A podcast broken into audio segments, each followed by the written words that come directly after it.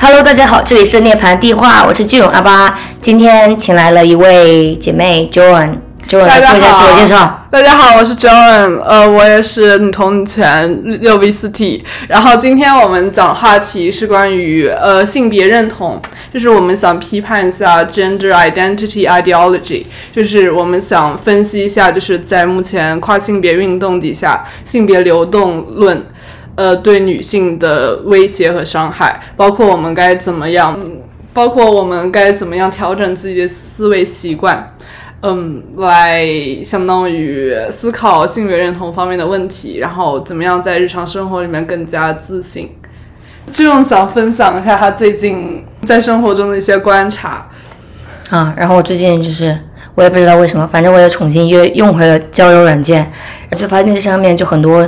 女生，她就会要不然就把自己的就是 pronoun 写成 she he him him they them，就是一堆全部加上去，就会说自己是 they them，前面又加一个 she 跟 he，然后其中也不乏有说自己是女权的人。虽然我知道女权是有多种这种不同流派，但是我还是就是让我在思考，如果你整个人可能定义你都觉得自己不完全是一个女性，那你又怎么让自己去女权呢？啊，说到这个就不得不提我之前一个非常奇葩的，也是就是被这种库尔理论洗脑非常非常深的一个室友，他也是他觉得自己。的感觉可以改变他当天的性别，他有时候就会跟我说，他说我今天感觉我像一个男的，然后你可不可以今天把我就是称作为 he 跟 him，然后又他跟我还跟我说他在十二岁的时候在网络上自己称自己为 gay man，然后在网上找人约会，非常奇怪的一点就是他觉得特别冒犯，当我称他跟其他男性的关系为异性恋关系。但是就是他所有交往的男性都是直男，就是他那个男的都只把他当女性看，然后他对我把他把这些关系称之为异性恋关系，就感到冒犯，因为他觉得他自己不是不仅仅是一个女性，他就觉得他有时候是自己是非二元，有时候自己是男生，有时候自己是女生，他就觉得这这个就是一个可以跨的东西，对我来说就是说不通。然后我们今天就可能就着重的侧重聊一下这背后的一些原因呀，然后可能就是来说一下为什么我们觉得这种这种认同是在另一种形式上对女性的压迫。嗯，好。其实我觉得他们为什么认为自己是女权，就是因为女权不是有很多波嘛，就是相当于他们认同自己是第三波女权，就是由 Judith Butler 带领的所谓的库尔理论，还有后现代学术界，然后他们相当于对女权有个重新的定义，就包括还有所谓的 intersectional feminism，哦，就是女权它其实要照顾，就是相当于它要为全人类着想，要追求什么人类共同体，它就会相当于是把性别也好，种族也好，还有阶级，对阶级这些都当做一个人的标签，就是他觉得一个人他本来就是一个人，然后你把他贴上性别的标签，贴上种族标签，贴上阶级的标签，然后女权的任务呢，就是相当于是要把这些所有标签的问题都来解决，所以就是相当于是他们觉得解决问题是是一种所谓身份政治的思考方式，而这种其实往往。就是女权讨论讨论着讨论着，都是相当于是讲马克思理论去了，或者说是去相当于做 LGBT，其实最后还是没有真正讨论到女性的问题。然后相当于我们讲一下女权有多少波吧。第一波其实我觉得相当于大家没有经常讨论，就是它是 the suffragettes movement，是一在英国当时有一些就是。女性她们要争取自己的选举权、投票权，然后和参政权，这是第一波女权。第二波女权呢，其实相当于是第一波女权是就是一战过后还是什么时候？因为我记得有一个理论，就是因为打世界大战的时候，就有很多女性被迫的去做一些比较后后勤的工作嘛，有很多女性那个时候就是女性有大部分她们有机会去工作了。但是之前的话，女性都是只是被迫的在家里做做家庭主妇，然后去工作的时候，让他们意识到了他们自己也是可以做很多事情嘛。然后是我觉得可能就是差不多是那个年代，然后然后第二波相当于是是对女性的权益整体上的改观是改善的最好的，因为因为是有女同是其中的主力军，所以相当于它是解构了很多社会概念。第二波女权直接带来的对女性带来的。相当于是现在很多就是女权方面的保障都是第二波女权带来的，或嗯堕胎权，包括相当于一些 rape crisis center，嗯防止预防性暴力，或者包括如果性暴力发生了之后，会有就是每个城市会有相当于是专门的救治中心，救治中心，然后包括还有就是所有的就是女童的。呃，权益就是平等权益，就包括不被歧视，或者说所谓的集集会权啊，还有就是相当于也有医疗方面的问题。第二波女权比较神奇的一点就是，它是那个时候，它是相当于是有两个运动。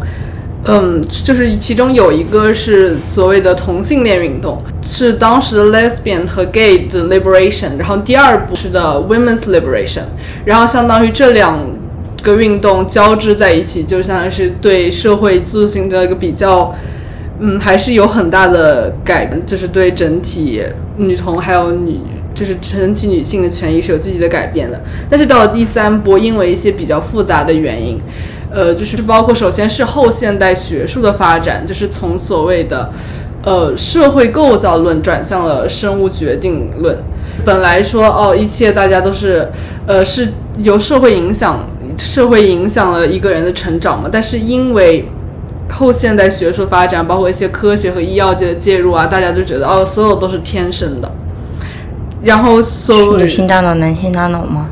对对对，也跟那个有一点点关系。然后还有包括就是专门针对第二波女权的一个 backlash，包括就是色情制品的通过互联网，对，还有就是所谓 sexual revolution，就是性解放运动，性自由，对性自由运动。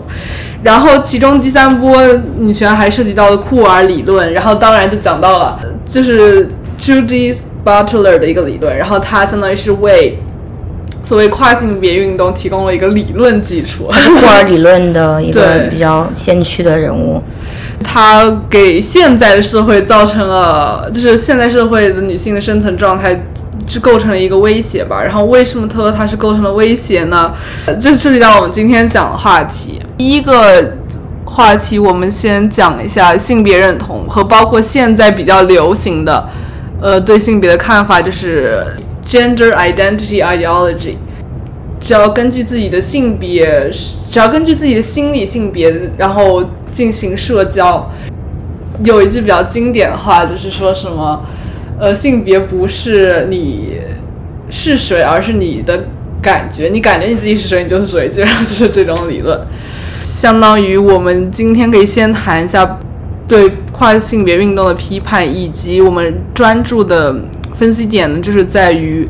自认为女跨男的这个群体，还有包括我们也要讲一下，就是 detransitioner，就是放弃了跨运，然后重新认同自己为女性的这样的群体，包括他们的声音。首先呢，我就是想给跨性别运动下一个定义吧。嗯，它其实是一个很学术界的东西，好像是象牙塔里面的一个思维游戏。就是普通大众根本不知道这回事，只有相当时呃，相当是像我们女同不小心跑到什么 LGBT 活动里面，然后突然看到有很莫名其妙的事情叫做 gender identity ideology，但其实它是一个涉及政治、经济还有医疗的一个非常宏大的像阴谋一样的东西，因为它是一个就是是一种社会力量对政策和机构的占领。慈善基金会被亿万富翁控制，然后和社会活动团体一起在幕后改变立法，然后他们获得了强大政党支持，比如说所谓比较一左派、比较左派的政治团体，包括像美国民主党，然后还有一些商业巨头的追捧，就是一些科技公司啊什么的。就比如说像现在，比如说我们在加拿大看到了很多比较大的牌子，他们都是支持所谓的 Pride Month 啊之类的。其实你就可以看，他们其实真正追捧的就是所谓的 Gender Identity Ideology。然后所谓学术界的性别研究，还有库尔理论，也是为这个整个运动做了一个撑腰。因为现在所有大学里面，之前比如说八十年代、九十年代，还有一门就是。就是专业叫做 women study 女性研究，但是现在主要的大学里面，他们只有一门叫做 gender study 或者 gender and sexuality study，就是它其实所有维护都是库尔理论，还有性别流动论这些，就相当于是是擦除了之前所谓女权在学术界的一个话语权吧。然后，同样，它也是和医药医疗产业一同分瓜分暴利，因为相当于是涉及到，呃，跨性别运动就会限制到一些，比如说所谓的性别变更治疗，它就涉及到什么荷尔蒙、什么手术，那是非常非常大的暴力。就是荷尔蒙这件事情，就是你一旦开始摄入的话，你是要可能一辈子都要一起一直摄入的。然后这都是一笔巨大的钱，然后你做各种手术的话，如果你要说真正的做的很彻底的话，也是大大小小可能有十几个手术，然后每一个可能都是几十万、十几万这样子。而且说老实话，就是我觉得为什么这整个运动现在被这么追捧，就是因为它是涉及到一个是最有特权的人，他们在推动这件事情。就是我听说，就是像这边那个 RBC 银行的一个。总总理还是什么？就是我认识一个朋友，她就是 就是普通的女童嘛。然后她之前在 RBC 工作，然后她就听到，就是有一天他们的主管突然给所有员工发了一封信，就是所谓的 coming out letter，就是是个男的，然后他现在认同 gender identity ideology，他说他要变成所谓的。男跨女嘛，然后他就给全体员工发了封信，然后就是相当于说他的身份，就是告诉大家他现在知道他的身份，然后当时好像还给他们发礼物啊，发什么福利，然后这样他整个公司的人都相信了他的这个谎言，所以其实还是就是在西方，就是相当于这整个风潮还是挺，就是影响的范围还是非常广的。读了一本书叫做《Trans》，它的作者是 Helen Joyce。然后它里面分析，我觉得是非常有道理的。它讲到了，就是所谓的男跨女，就是那些假装自己是女性的男性，他们其实跨子对，其实他们。在实行的呢是一种邪教，这种邪教也是和一些哲学方面的关系有关。但是我们知道，所有的哲学都是都是很父权、很厌女的。然后其中尼采讲了一个叫做 transhumanism，就是超人主义。然后他现在被他们这个理论当然被纳粹运用过。然后现在在科学界，他们像是运用这个超人主义想做什么的呢？其实这是很广泛的事情。就是它是讲升级身体部位和头脑，然后在不停的加在身体上加一些什么科技的挂件啊什么的，就是相当于是做身体的延伸。然后这些我们看，如果在医疗方面做一些，比如说心脏手术、心脏移植啊，那些相当是为了健康，那个我们可以理解。那他如果是单纯为了说给自己增加一些能力，然后这个会导致一些，比如说阶级的分化。就是可以像比如说富人的孩子，他们只要通过科技来延伸自己的身体或者延伸自己的大脑的话，然后这样他就可以相当于是在一些社会竞争上面有有一些优势，而这些优势说白了就是呃科技给他到带来的吧。然后这就会牵扯到一些就是关于社会平等的问题。但是为什么呃跨性别运动又和这个超人主义有关系呢？因为本质上，嗯。就是 Helen Joyce 那本书里面讲到了，就是有一个装作女性的男性，他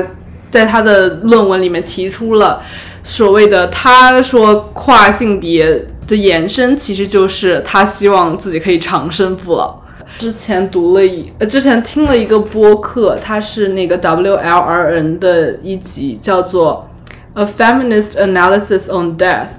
然后他是采访了一个做葬礼还有安慰逝者和逝者家属的殡仪行业殡仪行业的女童，然后他就讲了一下，他就相当于是把所谓的生死观和放到性别政治中分析。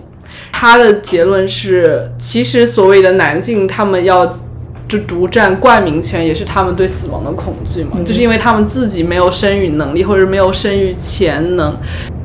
他们对死亡就是有与生俱来的恐惧，这点是可能是所有的就是生理女性她们都无法体会到的一点。然后我觉得这是直接相当于，嗯，导致了他们为什么对运用科技也好，运用这些嗯不非自然的手段来延伸自己的社会权利啊也好，还是相当于是最终达成他们长生不老目标也好，就他们的着迷其实也是可能是源于所谓的让我一直在思考，但是我还没有定论的一个理论，就是所谓的。是，到底是就是抛开所有的社会影响不谈，是女性更优越还是男性更优越？这个我觉得是让声音大跟你说，也是。对对对对，然后我觉得，啊，这好像有点扯远。但是我的意思就是说，其实这要看你怎么来衡量优越和不优越。对对对，就是男性他可以说，哦，就是所谓的蛮力也好，还是攻击性也好，这就是定义的是一个，就是一个。嗯，一个群体它更优越，那那没有办法讲，那那就是他们更优越，因为他们更喜欢打仗或者什么。但是如果比如说我们用人道主义也好，还有就是嗯共赢模式，如果按从按照共赢模式的标准来衡量，那肯定是生理生理方面，就是女性女生俱来就是比男性更优越。就是 Helen Joyce 在里面提了一个。他的一个补充的一点就是，他说，可能所有加入 LGBT 的女性，她们会以为跨性别运动是和所有别的身份政治一样，都是一个促使一个被压迫群体在安全和保证尊严的前提下度过完整和圆满人生这样的一个所谓的人权运动嘛？就是完全不同意，完全不同意。但是你当时，你当时就是认同 LGBT 或者呃。库尔理论的时候，你是怎么想法？你觉得他就是像别的身份政治一样，是比如说是呃残疾人福利，比如对我当时也是，我当时对我当时认同这个的时候，我就觉得啊，他们也是就是受这种性别焦虑影响啊，也是这种啊，作为一个少数群体啊，应该享受一些特别待遇。但是我现在想法完全就是不一样了，主要是一个人 trans。跟一个 trans woman 跟一个 size woman 就是顺性别，它整一个顺，只要你是顺性别，你就变成了一个比较不重要的一个东西，就一定要给一些所谓的跨子去让路。在这里的跨子，我都指的啊男跨女，这就完全忽略了女性基于。我们生理性别的受到的压迫，对对对，就是所谓的人权运动上面讲的平等，它是一个讲的一个比较固定的身份，对吧？嗯，就像是你自己是不容易改变了，然后你尝试是让改变外界，就是你是希望社会做出改变，然后这样你的生活状态得到改善嘛？嗯，但是像跨性别运动，它是完全反过来，它是要祈求别人的认可，然后还要就是相当是让就是相反性别的人把。自己纳入他们的群体之中，就是一种涉及到这个 gender identity ideology 有三个层面吧，就是物质现实、主观现实，还有社会现实。就是物质现实其实就是 sex，就是英文单词里的 sex，就是生理性别嘛。嗯。然后我不知道，就是你觉得一般，就是普通的人类，就是任何人，呃，判断对方性别，相当于这个。就是他们这个能力怎么样？就是他们是可以很准确判断。起码我觉得对女性来说都可以。对女性来说都可以。为什么？你觉得是什么原因？就是也不是，因为我在这边有时候在街上会看见一些胯子，但是他们就很明显，你可以看得出，就算一个女生她再怎么不服美意啊，穿所谓的男装，我觉得服装不应该分性别，然后。或者剃寸头，或者剃光头，他他就这样走在街上，我还能我我也能看出他是一个女性。但是就算一个男性，他化的再浓的妆，就是再怎么就是符合我们就是所谓社会刻板印象的一些女性的一些期待或者要求，我还是能看出来。就是我我一靠近他，我还是会有一些我觉得生理性的不舒服。嗯，因为这个它并并不是一个你改变一个所谓的外表符号，你就可以改变他一个人的一个性别。对对对。对对对，我不知道，我就突然想几个例子，就是它是关于一个社会的划分嘛，然后这社会划分其实让我想到就是自然界的一个例子，狼群就是如果有一个孤狼要加入一个狼群，他们肯定会去嗅它，然后来判断是不是我们自己这就是族群的嘛，就是有这种感觉，就是其实你判断性别是有一个这样很强的一个归属感和界限感，是吧？是吧？然后我觉得这从某种意义上讲是。是完全是一种自然进化的结果，就是去分辨自己的同类，是一种对。寻求安全感。因为我觉得是这样，就是我觉得在社会，就是抛开社会因素不，就是自然界的性别，就是所谓的性交活动，自对于一个哺乳类来说，它不是它生命的全部，不是对吧？不是它生命全部，所以它判断性别，从某种意义上讲，更多是倾向就是。就是日常的生活，就是日常生活他，他不希望自己家族或者说他们他自己的空间被侵占，对所以他要判断，就是如果有个同类的哺乳动物，然后要接近它或者抢占它的地盘，它要相当于是判断性别、判断身材或者什么的来来想它自己会不会受到威胁，就是这些更基本的这些所谓的生存应激反应，而这些它也是相当于是在进化论里面，相当于是就是导致它判断性别是非常。呃，随刻和精确的和精准的，嗯、这就是所谓的物质现实的层面。但是你发现，就是你之前讲的那个，如果比如说你在一个小组讨论里面，然后其中有一个是胯子，然后现在就是所有的人都是相当于是用 she her 来称他，其实你某种意义上讲，你得你这对对个情况对对，再想一下，然后再称。对对对对，但是这个时候其实某种意义上讲，你就有一点点迷糊了，你知道，你就得忽视你自己的感官收集的信息，然后，嗯然后像是就像是你是完全开始让你的社会影响来决定你的生理判断。然后我觉得就是 gender identity ideology，它其实就提出了一个主观现实，而这个主观现实完全就是只有他们个体才能辨别自己的性别，这就是很奇怪的事情。哦，对吧？就是他会说啊，别人告诉你的性别都是假的，你不做任何手术，你不做服任何荷尔蒙，你都可以说自己是任何性别。啊，说到这个，我、嗯我记得我之前在看过一个呃呃 post 说，在疫情之间，因为很多人都待在家里嘛，有很多一些跨子都放弃了跨，就就就突然就觉得，呃，你去做这种跨的这种改变没有意义，因为没有人，因为就是因为没有人看见他做这个，嗯哦，就是为了对对对，获得一个外界的一个认同啊，一些东西。嗯，我觉得我之前还读了一篇文章，就是相当于是把跨性别运动和任何宗教做了一个类比，然后发现它是有很惊人的相似。对对对，我不觉得它只是一个宗教，就是宗教。而且它这个宗教特别是，比如说，嗯，你不认同基督教什么的，然后你也不会被呃，就是社会大多数的人歧视或者什么的。但是，像是跨性别运动已经到了一种很独裁的层面了。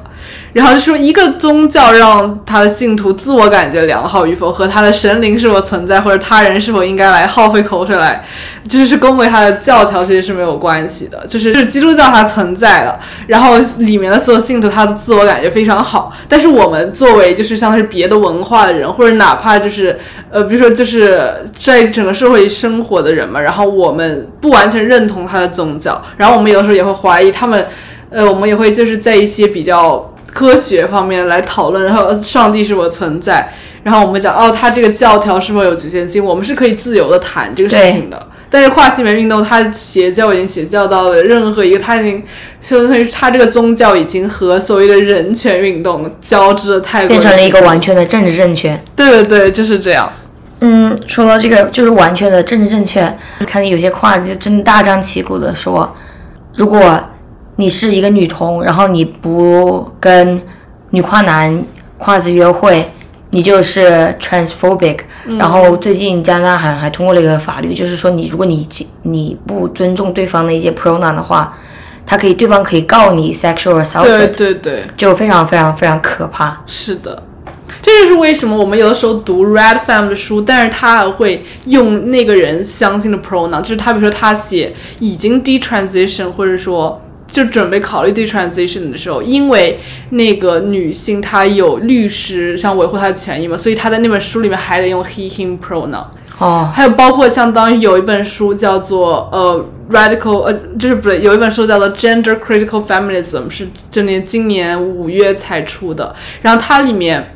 就是相当于是提到一些跨子的时候，他还是用的 she her，就是因为害怕这个书出了之后，它会涉及到法律的问题。相当于是在跨性别运动和库尔理论，他们一直在忽视的一个现实，其实就是社会现实，就是现实社会它的这个社会结构导致的压迫。嗯，呃，他们其实从来不会谈说什么什么是社会的问题，他们也不会讲就是文化对于一个人性别和身份认同的影响。嗯，就是我经常听到，就是一些就是被跨运洗脑比较彻底的女性，她们去找她们的 therapist 找他们的咨询师。咨询师，那些心理咨询师他们就想，比如说哦，把他就是给他盖个章，给他签个字，就是直接把他送过去敷荷尔蒙了，然后他就可以赚到钱，然后他、嗯。他他的相当于所谓的合作机构也可以赚到钱嘛，他就从来不会问说问这个女性她有所谓的性别焦虑，是不是因为她是女同，是不是因为她有有有这样问过的，但是就是被被阻拦了。我就记得我之前看过一个，就是你这样问的话，他会看哦，你会觉得就是不尊重他的就性别是焦虑，就对对对，你就会觉得是那个 invalidation。哦，对对对，这就很可怕，因为整个就是关于 validation 的，这就非常可怕。对对对，但关键就是因为他不问，还有包括就是所谓的 cultural difference。就比如说，如果是一个，比如说像东亚的女性，然后她们比如说到一个欧美环境生存，然后她们她自己所谓的性别，他对性别认同和就是欧美经过色情行业还有一些什么就是服美役非常严重的那个影响，然后他把他自己和主流的女性去做一个对比对比，她肯定会有性别焦虑。所以说，相当于是，但是像但是所谓这个性别焦虑，他并不是说，他只是觉得他自己不符合他这个性别刻板印象的一个东西。但是其实就是你想明白了之后，那只是男权社会想让女性变成的样子，并不是说你个人一定要变成那个样子，你才是一个女性。这就到了女性的定义到底是什么？对就是你提了一个那个性别刻板印象，我觉得这也是就是回到 gender 这个词，就是英文里 gender 这个词，像现在这个词已经被。呃，跨性别运动垄断了，但是当时其实过去的女权，他们也提了 gender 这个词，嗯，但是它的这个定义其实叫做 category of sex，就是它的就是基于性别的一种划分，而这种划分从某种意义上讲，它是永远是不公平的，就是包括比如说强制女性服美役这些，其实从某种意义上它也是一个性别刻板，而这个性别刻板它是一个外部的社会结构，而不是你一个个人的感受。啊，这也是为什么就是嗯，gender identity ideology 它在尝试忽视这个社会现实。对，呃，说到这个，我可以想说一下，就是其实男权社会大部分都是厌女的嘛，然后很多时候很多女性就会把这种厌女思想内化到自己自身，然后厌恶自己自身的性别，然后这个时候，如果你是在国内的话，国内没有人帮你哈，但是如果你在北美这种、这种呃跨理论跟跨域比较发达的地方，如果你去找一个心理咨询师，他们你跟他说你们的困境，他就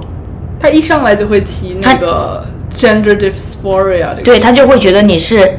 呃，性别焦虑，他就会觉得你觉得你你不喜欢你自己的身体啊，那你一定是生在了一个错误的身体里面，对那一定是男性，是不是？你喜欢女生是不是？那一定是男的。对对对这个其实，这个其实就让我想到了一个，就是在所谓的精神精神疾病的诊所这个行业，它从这种意义上讲，它是有一个非常黑历，就是它是有个黑历史的，就是男性的心理咨询师，他就通过这个方法来就是打压女性嘛，就相当于是他会说什么。是这个，其实从某种意义上讲，我觉得是一种对女童的抹杀。这让我想到之前读的一本 Mary Daly 书，叫做《Gynecology》，然后它里面就是相当于是举了四个嗯不同文化的厌女行径，然后其中讲了第四个就是讲到精神，就是嗯嗯美国或者北美的医疗机构，它是如何作为一个社会权力机构来打压女性的。其实它是有个平行的关系，它是和欧洲的猎巫事，就是猎巫事件是有一个平行。就是你知道吗？就是如果一个女性，她就是比如说穿，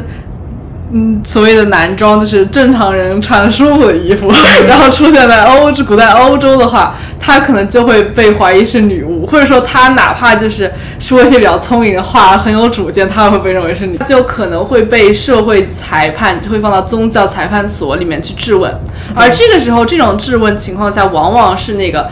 就是那个神职人员。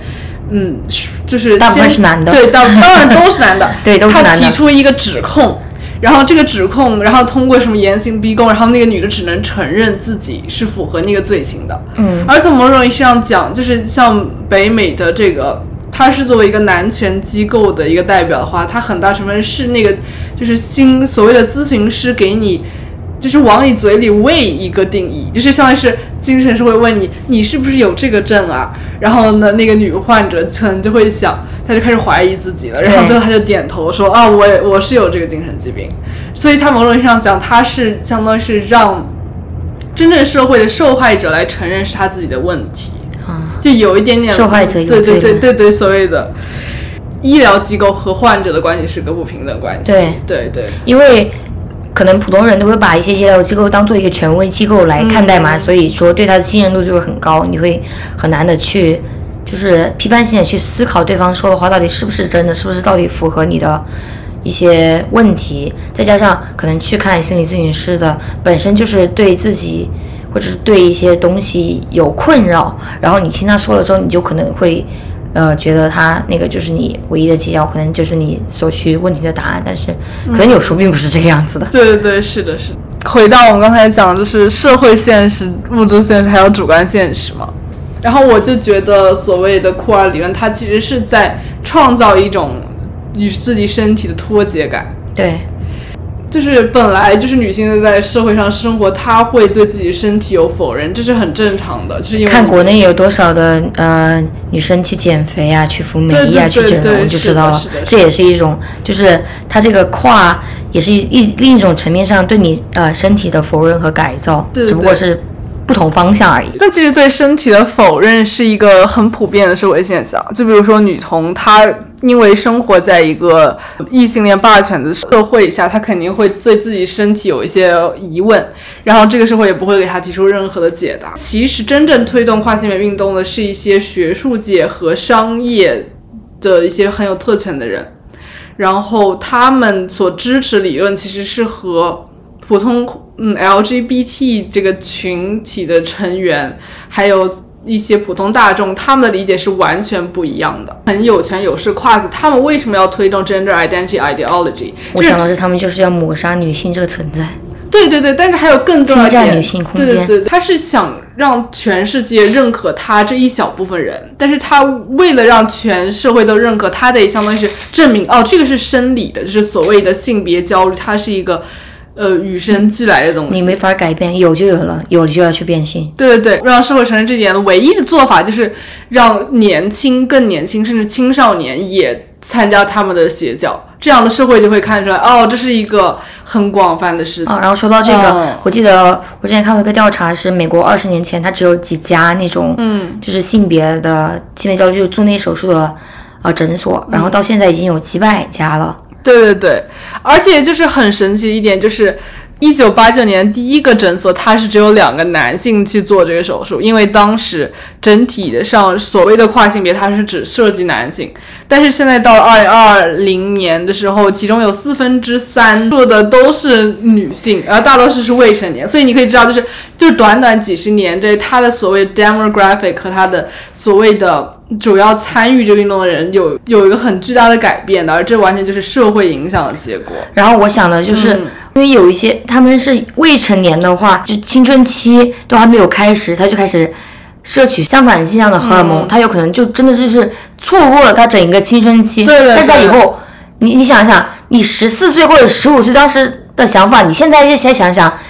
你大部分有多少理论，你现在还认可呢？就是很多时候想法都是被被当时社会影响，或是被其他影响的，并不是说你个人各各自的独立的思想。但是如果你当时十四十五岁，你被这种呃跨运啊，被这种库尔理论影响的时候，你去设设了这个荷尔蒙之后，你后来又后悔了，你错过了整个青春期，对对你身体的影响是。非常的毁灭性的青春期对于女性来说是个很残酷的时刻，对吧？历史上其实有很多就是社会性传染现象，只有在青少年女性身上才发生。女校或者说修道院里，就是一个人开始大笑了之后，然后就是整个，我现在还这样，然后你就，然后就他们开始，哎他们那个哭是真的到笑或者哭是整个就是整天整夜，然后就是对对，然后它是传染在女性之间。就是大家情感的传递速度是更快的，实际上是更有感染力。大家会更容易共情，就是我们的交流速度和共情速度要更快，所以会发生这样的现象。但是这种现象它也会导致像现在通过网络发展，就是更多的青春期很有焦虑的，就是青春期焦虑的散播对他们会散播这种焦虑，就包括进食障碍和自残现象。很多一个女咨询师，然后她解释说，跨运的这种模式，它其实是可以说是一种医疗界和心理学术界的一个很大的一个耻辱。对，就是就相当于是跨运逻辑，其实就像就是有一个有近视障碍的女孩到这个诊所来，她还带入了一个信仰机制，然后你还得接受这项机制来证明她自残行为的合理性。对咨，询师他不仅要是试图缓解那个女孩对自己性别的不适，他还要去面对她的宗教。但是其实更明显是我们。或者说，我们就是更了解一个概念，就是跨性别运动，就是真正跨走的都是女同。很多。看到你这个上面写的 LGBT 线上小会上英语为母语的女人对对 lesbian 这个词的反感，然后我就真的想，在我没有觉醒识别期这个之前，我就有一个女朋友，她就跟我讲了她这个理论。她说到当时也是被这种强制异性恋洗脑，她她她以为她自己是异性恋，还还去跟男的去谈恋爱啊，去做生育行为，但是她其中没有任何的感觉。嗯然后后来也是才发现了他自己是喜欢女生，也是只喜欢女生的。后来就只跟女女性在一起了。然后我就，他就每次都会下意识的说自己是 gay 而不是 lesbian、哦然后有一次也是专门跟他讨论一下为什么，就是我就是问他你会不会觉得对自己称呼为 lesbian 觉得有一点点不适感？他说你怎么知道？我说因为就是并不是只是你一个人会这样子感觉，其实很多人都会这样感觉，因为 lesbian 这个词它是被高度性化的，嗯，在色情片网站上面搜索热门第一个词，它就是 lesbian。很多男性他就是对着两个、他他觉得两个女生女女性之间发生性行为是一个会让他们产生冲动的一件事情。本身这个 lesbian 这个词也是被污名化很久很久了，所以就是就是可能有些是女同，她就不会称自己是女同，她会称你是 gay 啊，或者称自己是 queer，但实际上还是就是没有意识到就是 lesbian 这个词背后的这种这种性化啊，这种嗯污名化，然后不敢去承认自己是女同，而用其他的词去代替这个东西。对对，而且我觉得这也是跟就是是个跟语言有关的一个问题，就是比如说像我们我们第一次接触到 lesbian 这个词的时候，它可能是一个很积极的一个。就是一个，就是一个相对积极的环境。但是如果像他们从小就是相当于是以英语为母语，然后他们就是在这个社会里面，他们第一次听到 lesbian 这个词肯定是负面的。语言确实会影响，因为对我来说，我现在用英语去表达自己的感受和想法，我会觉得更加舒服一点。但是在中文这个语境下面，我就会觉得很很很奇怪。中文语境下，它这个我我整个的感受去表达我个人感受的时候，我这个感觉它是负面的，因为它是会不允许、不鼓励这种事情的发生。但是我在英语，在起码在加拿大这个环境之下，大家是会问你你感觉怎么样啊，或者说你会会更倾向于问你的这个个人感受，然后这种整个对你个人感受的一个环境，它是鼓励的，所以我就是我会觉得更舒，用英语去表达我自己的感受，表达自己的想法，我会觉得更舒服，就是对，也就是是有点这样，联系的。就是这样有联系。就比如说，如果你在一个工作环境或者在学校，就是你会听到，就是相当于学别的学生的窃窃私语啊，这些什么，你就会影响你对一个群体的印象。对从某种意义上讲，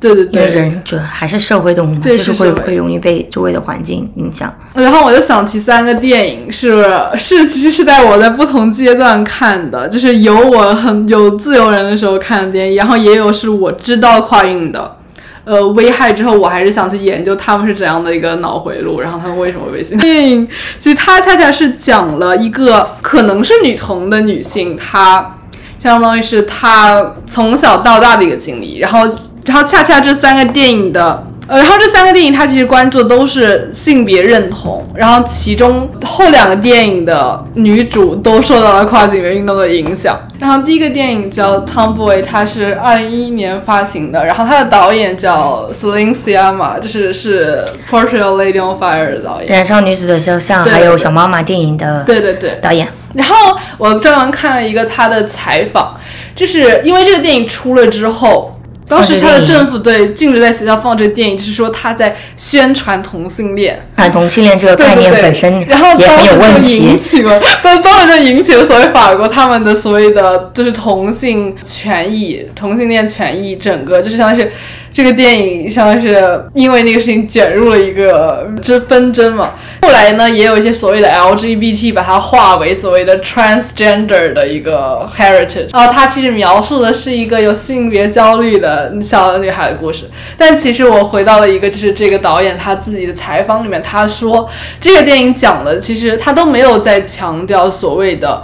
嗯，性别认同，它其实只是讲的是一个童年的一种生生活状态吧，啊这是一种童年的这种玩耍的这种态度，就是说他可以去尝试不同的方式来表达自己，或者说他要尝试去了解不同的社会群。电影非常打动我的一点，就是让我想到我小的时候，小时候是没有什么性别概念的，就是我还是会希望我自己是一个，这只是一个人而已。嗯就是我是有一个完整的人性的，然后我会期待全社会都是有非常平等和包容的态度来对待我，然后这个世界也是非常平等。当时我还是这种观念嘛。嗯，记得这个电影开场，它有三分钟，整整三分钟，你的看到所有镜头的就是那个主角他这个小孩，他相当于是坐在一个车的。棚子上面，然后他像是感受就是夏天的微风，感受夏天的阳光嘛。嗯，他的短金色短发就是在风中稍微就是摆动的那种，然后他非常的放松。然后整整三分钟，其实如果你没有去看简介的话，你是不知道他是男孩还是女孩的。哦，就像这样这种感受，然后我就觉得，就是和我的童年从某种意义上讲，他是有这样的一个共鸣。但这个共鸣不是说我没有一个性别认同，或者说小孩子他对性别了解是非常单纯或者说幼稚的，而是说就是相当于是从真正如果我们要讲所谓就是所谓的人权运动，他所崇尚的这个平等，他从人上讲就是这样的一个视角和对一个个体的尊重，然后他大概就是很符合大家童年这种。正义感的。这个电影里描述很有意思的现象，就是当这个女主她去，她相当于是把自己头发剪短，然后穿男装的时候，她相当于是穿宽松的衣穿服的时候宽松的衣，服，然后她就相当于加入那些就是男孩子和他们一起去踢足球。然后她有一个场景是专门讲她，相当于是把自己的上衣相当于脱掉，然后非常洒脱的就是。吐一个口水吐在那个足球场场地上，然后是相当于他就觉得这个是非常很有意思，然后让他非常放松，也可以体现他非常喜欢运动，然后这大概是他运动过后的一种表达。嗯哼，然后我又觉得这个也从我想讲，他在成年人社会他已经被相当于是性别划分了，就是说这个这一个举动，他只是就是只有男性他才能有这样的举动。因为女性的胸部是一个被性化了的器官，现在，对但是其实本身上它并没有任何意义，它就是就对跟我们胳膊跟腿一样，对对对，就是是是，这很荒谬。就我听说，就是像纽约这些城市，或者一些就是像发达国家有些城市，它的法律是允许女性在公共场合裸露上半身也是可以的，嗯就是相当于是这样。然后我就觉得，唉，加拿大应该也可以，因为我有一次看到一个女性在直接在地铁上母乳喂养，对对对，母乳养，对对，那也是另一个。那从某种意义上讲，就是我觉得就是所谓中国那些比较老，就是保守派，或者说像他的父，就是母父他们的观点是什么？哦，就是说你但是不裸露自己身体是保护你自己的一个，就是相当于是他们是这种观点。然后我就觉得就是。从某种意义上不是这样，就是真正在一个所谓的平等社会，或者说女性有足够权利的社会，就是相当于是我们就是很自然的裸露身体，而不存在所谓的保护或者不保护的这样的一个概念如。果没有人去侵犯你的身体，你为什么需要保护？呢就是这个因果关系的问题。第二个电影叫《Three Generations About Ray》，它描述其实就是一个自认为有性别焦虑的女孩，想嗯接受性别变更治疗的一个过程。这部电影的立场其实我会觉得是有一点点。支持跨性别运动，因为它好像是相当于是就是站在一种什么关爱少数群体的这种视角来拍，但是我就觉得它非常有意思，因为它相当于是它是一个在一个所谓的容易被跨性别洗脑的一个呃视角里面，然后这个视角我就觉得就有就有很多值得分析的地方。就是这个故事它其实是讲着这个女主她其实生活在一个非常可以说我是非常羡慕的一个家庭，就是就是她是相当于是嗯祖孙三代，就是一个挺全女的一个家庭，姥姥和她的姥姥的女朋友住在一起。哦，对对，然后他的姥姥的女朋友，她是在做，就他们一家是在纽约嘛，然后就是条件挺好的。然后他姥姥的女朋友在联合国工作，就是专门就是负责相当于是呃女性权益方面的工作。然后他的母亲是，他年轻的时候是就是很标准的异性恋，但是他后来和是他就是这个女孩的爸爸，相当于是分手了，然后之后他就和他就自己生活，然后。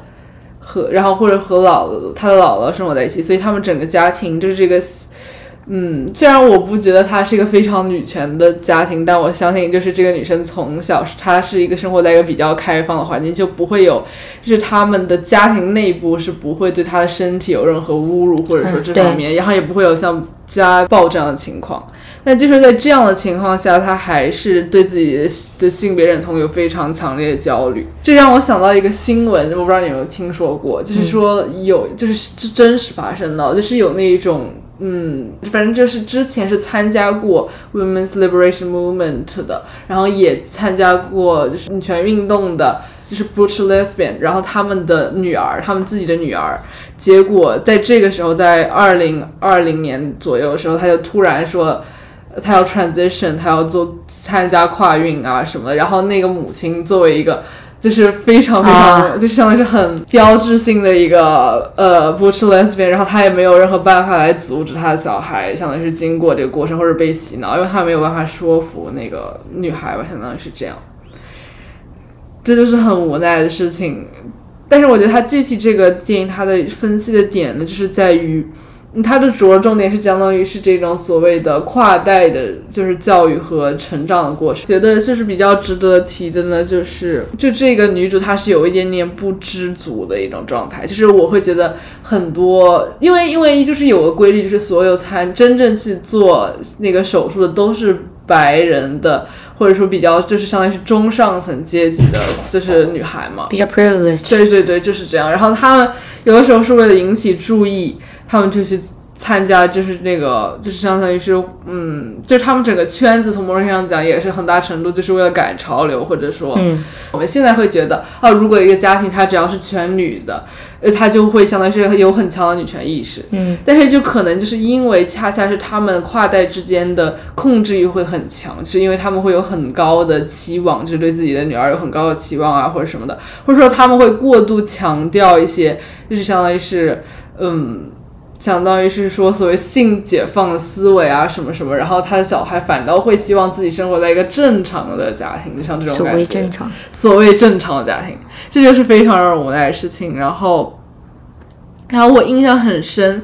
呃，就是当时那个他的。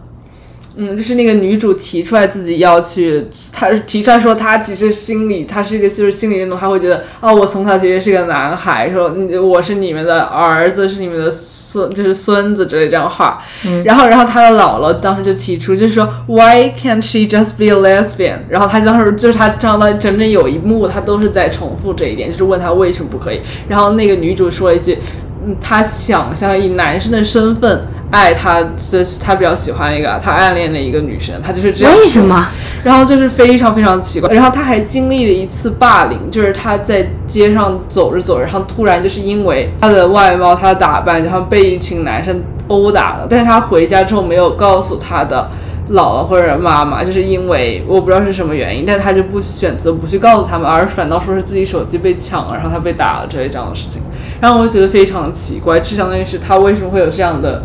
想法呢，就是他会觉得，他就是他一直就是站在是自己永远是错的那一方，或者说他自己他觉得自己也是正确的，然后社会也是正确的，同时他就怀疑是他的妈妈或者他的姥姥做错了，就他说是是他们家庭，他说我们这个家庭是一个有缺陷的家庭之类的想法。我有这点没讲，然后很有意思就是，呃，他他的姥姥的女友。就当时就说了一句话，我就觉得挺有触动的，就是他说他自己一生奋斗，让女人们就是能够夺回对自己身体的控制权，对自己主动权嘛，就是自主权。但是到头来还要称呼他自己的孙女是为 he him，这就是非常羞辱的一件事情。就可以说，就是真正这个父权它渗透是多么的，就是它是它的渗透力是多么的强。就是说，即使像家庭，它可以营造一个它能。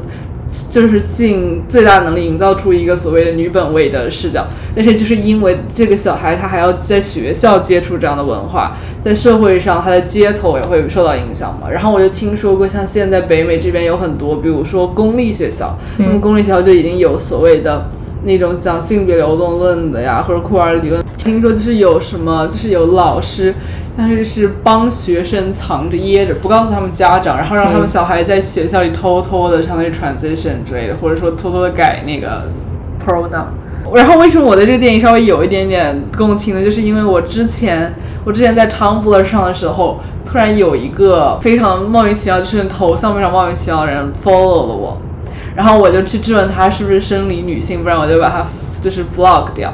然后他给我回答是他是相当于是 detransition 了。然后他说他他当时说的非常夸张，他说我生是女的，死也是女的，大概就这样的话，就这种感觉。然后我就觉得他很奇怪。但是后来我跟他聊着聊着，他就跟他讲了他，我觉得他的就我觉得他说话的方式是非常很直接，就是他其实已经完全看清楚了整个运动的事情。然后他就跟我提到了一个他对自己的认知嘛，就他会觉得自己，因为他所在的他是就是像是白人，然后他是大概在也是在中学的时候开始 transition 嘛，然后花了整整现在二十七岁，也相当于他花了整整他的所有的。青年时光都是花在相当于是 transition，然后在 detransition 的过程中。然后他总结他当时自己是 sugar baby under contract，就是他会觉得自己是觉得他当时所有的苦恼，他真的吵着要去 transition 的过程。嗯，他会觉得这是一个心理疾病，然后他需要通过自己的相当于是去争取一些所谓的能改变自己的方式。他非常急切，他觉得那是真正决定自己命运的事情。然后他就非常急切要改变，但是他现在看回来，他就觉得。自己当时就是完全。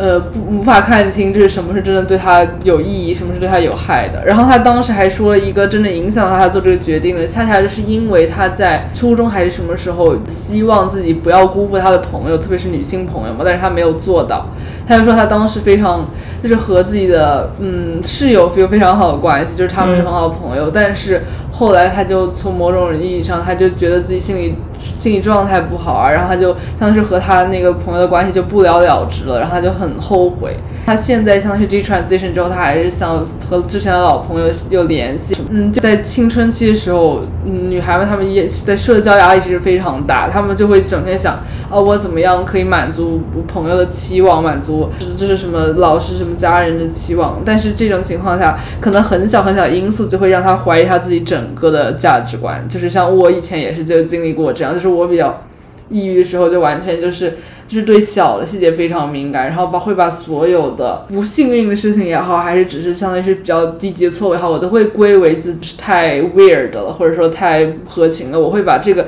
归结于我自己的身份上面，这就是非常可以说就是相当于是也是在煤气灯自己的一个过程。另一个电影呃名字叫 A Good Man 是呃二零二零年发行，它是非常讽刺，就是他说是真正的好男人其实。其实就是所谓的，嗯，女跨男吧，就是也可以这么说，就是说，如果你要找到一个稍微价值观还比较正的一个男，那他有只可能他其实是生理女性，然后他希望一个男人的身份生活在社会上。嗯，我会觉得他是分 TP 的一种终极模式，就是本来是一个女同关系，就是很正常的女同关系，但是因为他们所在社会是非常的。很恐同的，他这电影设的是在法国，然后但是我觉得就是放法国，其实就是本来就是比较还是很保守的一些地区，就是当时他们一开始第一次见面的时候，他们就是其中的那个女主，就是女主她其实已经对自己身体有很强的厌恶，然后也是非常的内化恐同。女主的女友问她，就是像那个女主是非常开放的，就是她会觉得就是我们关系很好，但是那个女主开始自我怀疑，她说哦，如果。如果我和你在一个关系里面，我是那我是女同呢，还是我是个男的？然后就一直在犹豫这件事情，然后后来就直接演变到他开始对自己的身体有厌恶。最后他们俩决定的是搬到乡下，相当于是有点像隐姓埋名一样。然后那个女主做了呃跨性别治就是治疗，然后之后他们就相当于在乡村里做，就是像假装是个非常平常的夫妻。之类这样的关系，然后这让我想到，就是上个电影里面，其实那个女主她也说了同样的话，她说她不想成为一个那种，呃标新立异的女童，或者说什么去挑战这个社会的价值体系，或者说去创造迷惑，就给别人带来迷惑感。她只想做一个普通的男孩，这这样的话让我觉得非常奇怪。其实这就是一个很。矛盾的点就是，你第一次听到跨性别，你会觉得是很前卫，然后非常奇怪的一种社会现象。但其实这些真正去做这些事情的人，他们的价值观整个是非常保守的。然后这也是非常讽刺的事情。就是剧情它展开很有意思，就是相当于，嗯，然后是因为那个女主的女友检查出自己是绝育，就不能生孩子嘛，然后结果要让那个女跨男相当于是怀孩子，然后还是。Surrogacy 是方式，代孕的方式，然后，然后就是批卵替怀嘛，就是对对，就是传说中的，但是他是对批卵替怀，就是这样，但他们非常惨，就是因为他不希望自己朋友圈子里人知道，就是就是那个女主是跨性别，所以就是女主的女友相当于是得离开一阵子，就是让人家误以为她在怀孕，待在家里没有出门嘛，然后女主就跑到海岸对面去参加了一个舞蹈课的培训，然后去了整整半年大概。然后，然后，然后，然后特别惨，就是女主她一个人自己怀孕了，在她的房子里，然后没有任何人帮她，就她一个人自己管自己的起居，然后自己找到她孩子，然后最后还是说是什么？那女主实在不行，真的是要快要就是嗯，就是临产的时候。然后是她突然就是相当于是向她的一个男性朋友出柜，然后最后才把孩子顺利生下来。那就是这样非常扯一个故事。但是我觉得它很有意思，就是它有镜头是表现这个女主她是怎么样尝试，就是把自己融入所谓的男性阶级里面，包括比如说她和那个男男性朋友像一起打游戏之类的所谓社交，就是相当于是她所谓的跨。就是像真正，你比如冲动之下准备跨性别女性，她们很大一部分程度肯定是对女性阶级有很大的反感，因为她们很讨厌和。异性恋女性在一起，或者说和那种服美役非常严重的女性在一起，因为她会觉得自己不是女人，而她们非常仇恨就是那种刻板印象中的女性存在。但是她她采取这个方法，就是如果非常顺利的那种可以骗过别人说他是个男性的话，他就意味着他生命中的大多数时间还是要和男的在一起，而这个我会觉得其实更难受。如果我下辈子必须得和那种有负面意义特别严重，然后整天讲男的那种异女一起相处。或者说让我和真正的男的一起相处，我还是会选择负面意非常严重的异，你知道吗？然后，然后其中这一个部分，它也相当于是稍微描述了一种，就是他们想希望自己可以享受异性恋特权的那种感觉，就是他们，就是我自己是完全反对他这种个人选择，但是我不知道在是一个社会层面上，他们是有什么样的影响？我觉得至少有个影响，就是他至少擦除了他们自己的女同关系，对，就是他整个社区人。可能本来是有一个有一对女同的，然后这下子就变成全是那种很标准的异性恋，那样的话，我觉得就是，那整个社区至少就是很压抑的一个环境。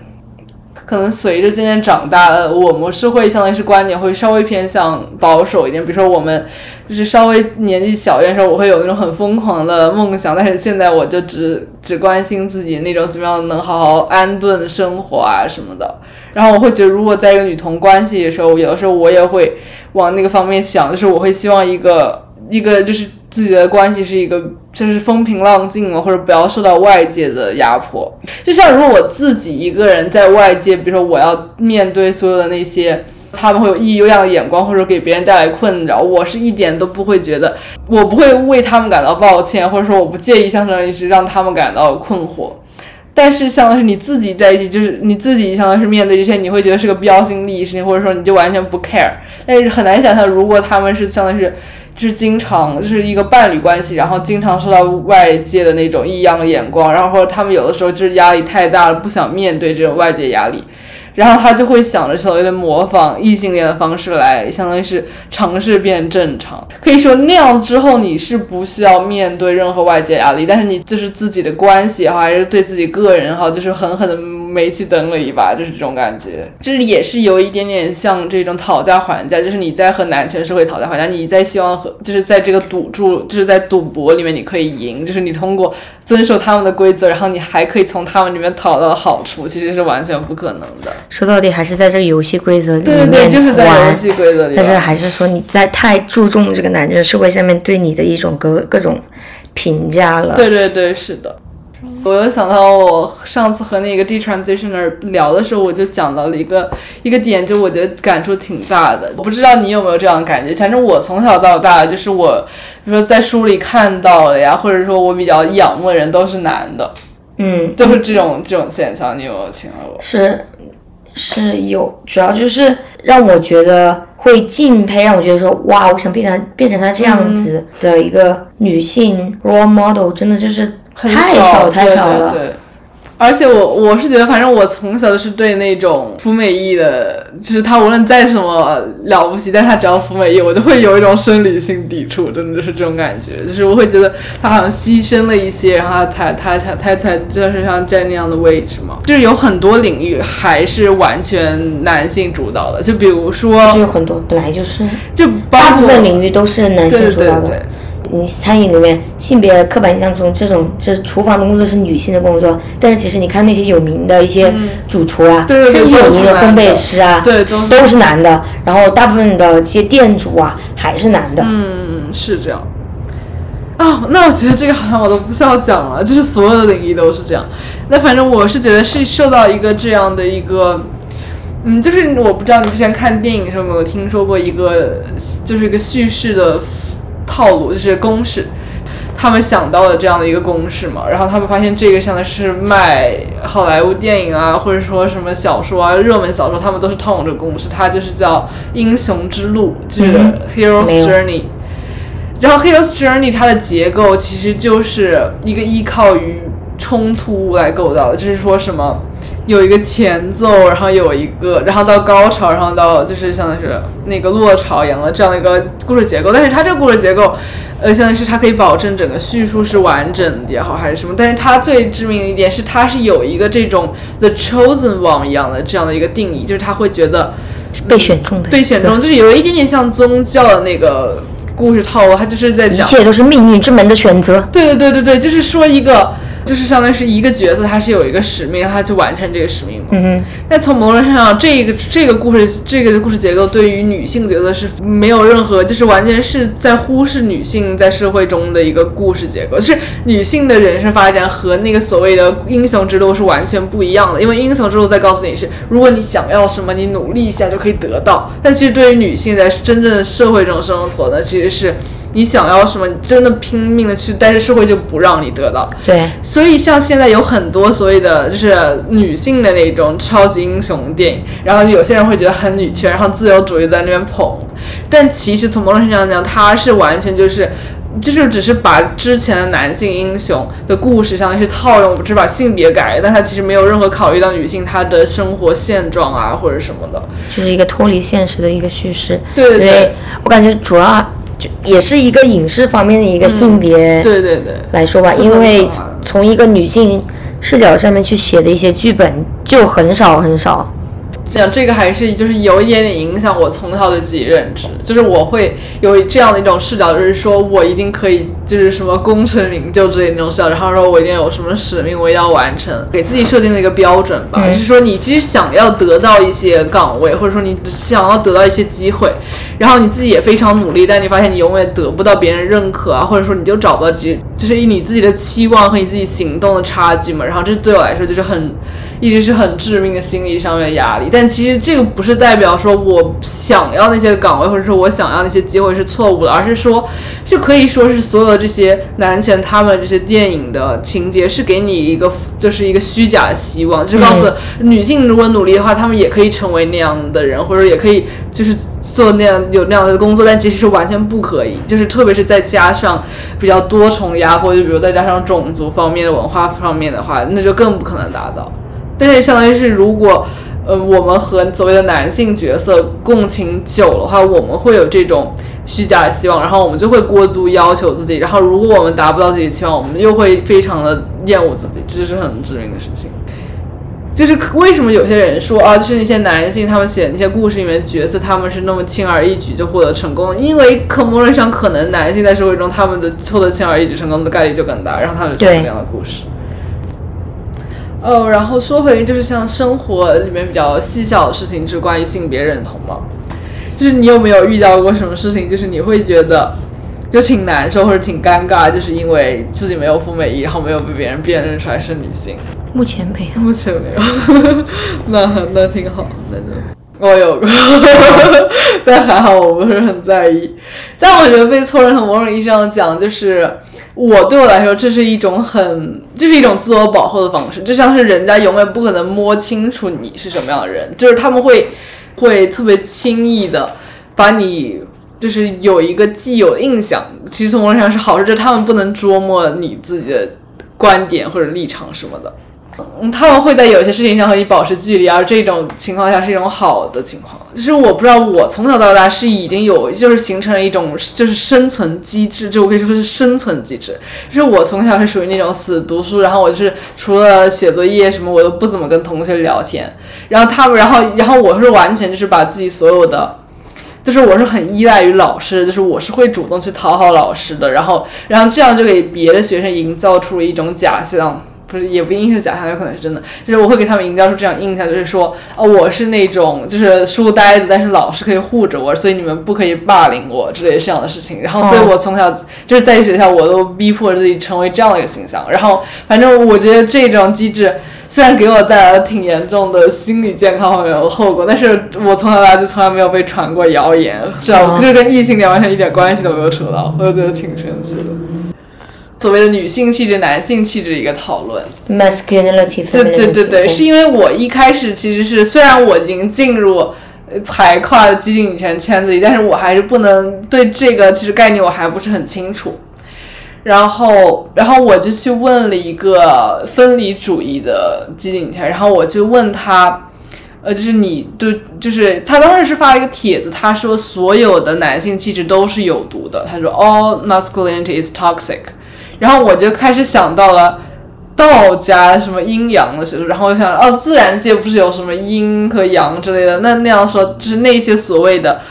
就是阳，不是所谓的阳光，或者说存在，或者说什么，比如说是有攻击性的东西，或者说更激。积极的东西，然后阴是相当于是更温和的、更柔软的，或者说更阴暗的，或者更冷的啊之类的。这、这、这就是所谓一些自然的概念，就是所有的二元、二元就是二元论底下的所有东西，就包括所谓的上和下、高和矮、长和宽这些。那我说这些有的时候不也是和一些所谓的力量啊什么，或者是一个风格联系出来的？那我们可不可以比如说用阴阳这个词？然后我们可不可以说女性她也可以同时拥有阴？阴气和阳气，然后，然后男性他们不可以霸占这个阳气嘛？然后当时我就讲了这一大堆和那个 和那个分离主义的女权，然后他当时的他当时回答我是这样回答，他说你现在觉得这两个你很难。就是辨别说什么是男性气质，什么是女性气质，或者说什么是像自应对于自然界什么力量什么。他说你不需要考虑这个，我们不需要考虑这些比较宏观的所谓的什么气质，这个气质那个气质，我们只要看一些社会现象，就包括性别刻板印象嘛。他说。所以说，他说他自己从来不会把自己称为是 masculine 或者 feminine，他只会说自己是 gender non-conforming，就他会觉得自己只是我抵制性别刻板印象就好了，我不会觉得说我剪短发这就是我有男性气质或者什么的。他会说，其实我要做的只是抵制一个概念，一个既有的社会现象，我不需要去觉得说我是在去争夺一个什么东西，不是说我和男性抢他们的表达，而只是说我只是在抵制。他们附加于女性身上这种社会的规范，然后他是这么讲，然后我觉得很有。他他这个语义下的 gender non-conforming 是什么意思啊？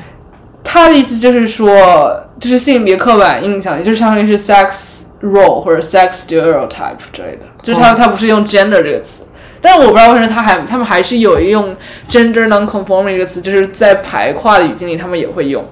因为他们不是还经常讲什么 abolish gender 之类的，就差不多的意思。这就像我之前讲的说什么 gender 是指 sex stereotype 这一代，就是那种比较老的对 gender 的看法。但是我不太确定，就是相当于是关于所谓的，嗯，就是和自然联系嘛，就是包括比如说，有的时候我看他们比如说要证明就是女性在生理上更优越，他会说女性和自然界的联系是更紧密的嘛，然后我会觉得挺有道理的。就是我会听，就是我就觉得挺有意思嘛，讲就是所谓的和自己身体的脱节。然后就让我想到，就是有一个梗，就是说女童她不是特别喜欢月经或者什么，不是很喜欢自己的生殖器官。其实我就不喜欢中文的生殖器官这个词或者生殖器这个词，我就会觉得非常物化。你有没有这种感觉？我会觉得很物化。就是对我来说，我觉得比较重要的一点就是，我觉得还是就是对于性器官它这个定义上面。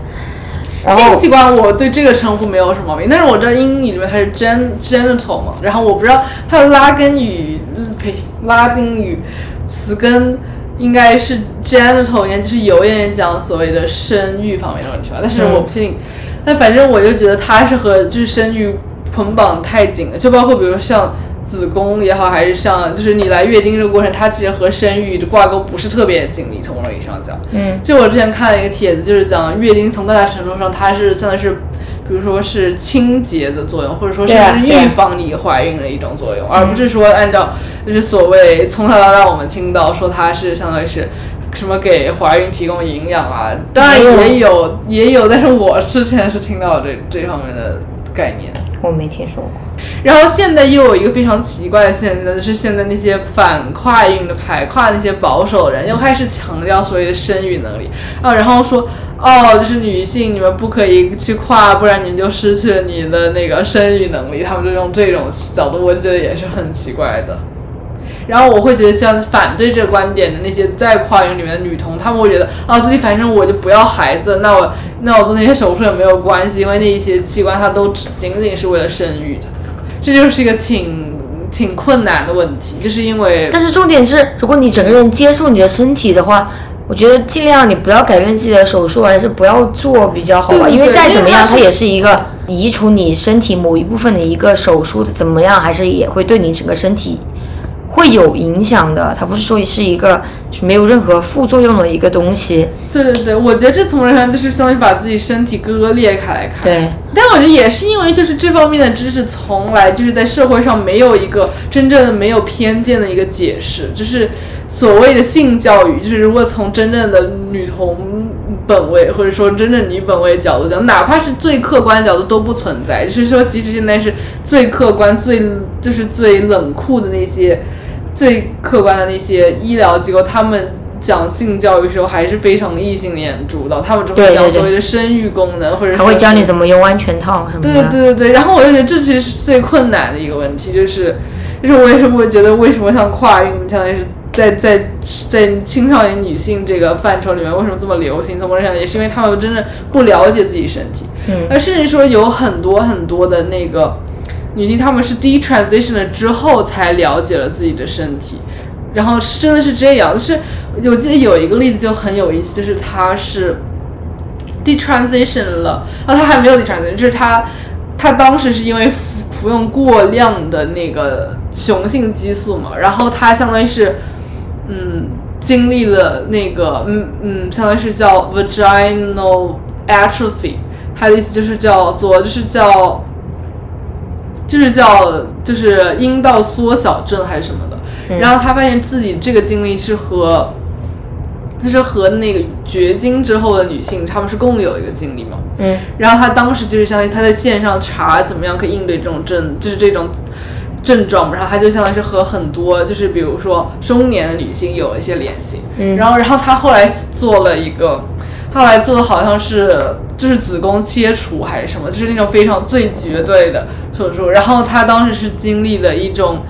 也是像是子宫的炎症，然后，然后相当于是她像是当时手术恢复的不是很好，然后她就和一些很多，比如说是得了癌症或者子宫癌的女性，她们相当于在网上开始聊，然后她就突然她人生中第一次体会到什么样叫做一个社区里面，然后大家互相帮助、互相理解、互相安慰这种状态，那个是她第一次遇到。就是之前当然那些跨运的人，他们说哦，我们都有同样的性别焦虑，但是他们不会真正的互相理解别人或者去帮助别人，但是恰恰是在那个群体，她开始。第一次有这样的一个嗯情感连接，然后他就突然想到了一个非常简单，但是我觉得非常根本性的问题。他就说，嗯，就是这些手术，我尝试让这些手术让我变成一个男性，但是这些手术只能在一个女性的身体上做，就是说是他是针对一个女性的身体的。那那那说，那他他就一下子意识到说，他意识到就是这整个是一个骗局，因为因为他发现他自己。就是就是他共享的这些经历，除了那些所谓有性别焦虑的女性之外，还有就是普通的女性，就是她们得了一些疾病啊什么，但是她发现她们经历是完全一样的。然后讲到这点，我就开始很难受，我就想到了想到了一个例子，我记不得是不是 Andrew Dawkins Andrew Dawkins 说的，他就是讲说男权它是一个战争，但是这个战场在哪里？它战场就是在女性的身体上面。对对对对，就是这个，我就觉得非常有道理。嗯，通过改变你自己的身体，就是你身体其实是某一种，嗯，是也是你意识的一个非常重要的地方。就是如果一个势力可以侵犯你身体，或者促使你的思想来侵犯你的身体的话，它其实就是完全，那它一从某种上讲也是完全控制你的思想的，就是相当于是就是一个很残酷的现实。嗯，但我觉得可能就是像他们理解为所谓的生育功能，从某种上只是维护我们个体这种生活嘛，就包括像什么血液循环啊，包括维持你整个就是器官的运行啊，就是这些其实某种上他们他们其实是会把这些性化或者说把这些相当于是和繁殖挂上关系，但其实可能不是，它只是维护你正常机体的运作。嗯今天就讲到这里了，谢谢大家。好的。